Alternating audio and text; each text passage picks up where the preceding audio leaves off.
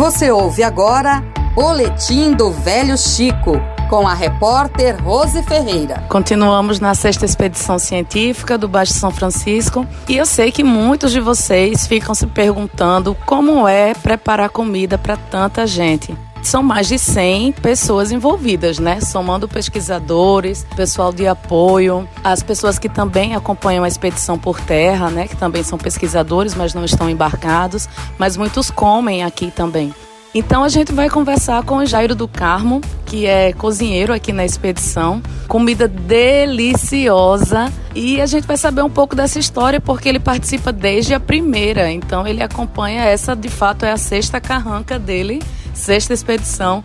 Jairo, bem-vindo à Rádio FAO. Conta um pouquinho aí dessa história, desde a primeira, Jairo. É um prazer, é isso mesmo. Desde a primeira expedição estamos aqui, né? Uma luta, é uma satisfação muito grande estar com vocês, é aprender todo dia a gente já começa, o cardápio começa um dia antes. Né? A gente já fica pensando o que a gente vai fazer para você ficar muito bem satisfeito, agradar a todos, né? Então sempre é muito bom quando vocês passam eles, olha, parabéns. Isso é muito gratificante para a gente.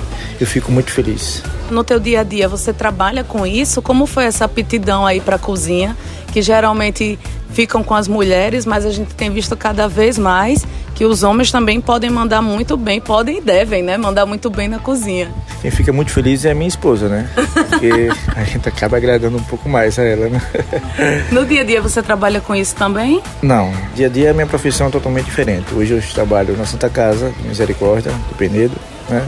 Trabalhei muito tempo em uma empresa, de laboratório, trabalhei 16 anos no laboratório. Caramba, que coisa então, linda. É muito bom hoje, é muito gratificante estar aqui na sexta expedição. É maravilhoso. Jairo, e nessa convivência, assim, que você termina sempre ouvindo uma história daqui, ouvindo ali, debate sobre o que foi encontrado, o que foi achado.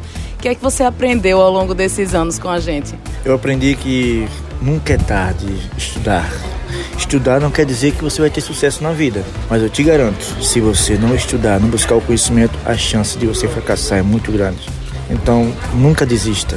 Nunca é tarde de você voltar. Eu comecei a voltar agora, há 37 anos, voltei a fazer faculdade. Isso é muito bom. Você está fazendo faculdade? Conta aí pra gente. Eu faço administração na Estácio. É maravilhoso.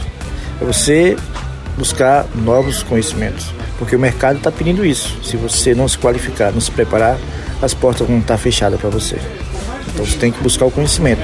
Não tem outro caminho. Voltando para a história do cardápio, que muita gente fica perguntando nas redes sociais e querendo saber é, como é essa questão do cardápio.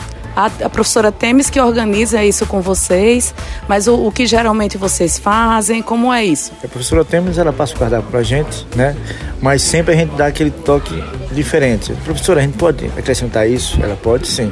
A gente faz sempre uma inovação. Todo dia tem algo diferente para vocês, para vocês provar, para vocês aprovar e realmente sentir o tempero da gente, que é um pouco diferente. Quem é que trabalha na cozinha junto contigo, Jairo? É Beto e Júnior. Gente, são três homens que mandam muito, mas muito bem na cozinha. A gente passa muito bem aqui na expedição em termos de alimentação, porque é uma alimentação muito bem preparada, saudável, gostosa. Então a gente tem que ter forças mesmo, né, para continuar a pesquisa.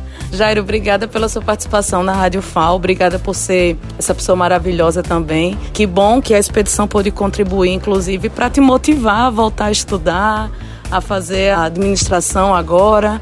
Então vai ser mais completo do que nunca, né? E muito obrigada por isso. Quer deixar alguma mensagem para o pessoal? Eu que agradeço, estou muito feliz de estar aqui mais um ano. Né? E dizer a todos muito obrigado. Rose Ferreira para o Boletim do Velho Chico na Rádio FAO.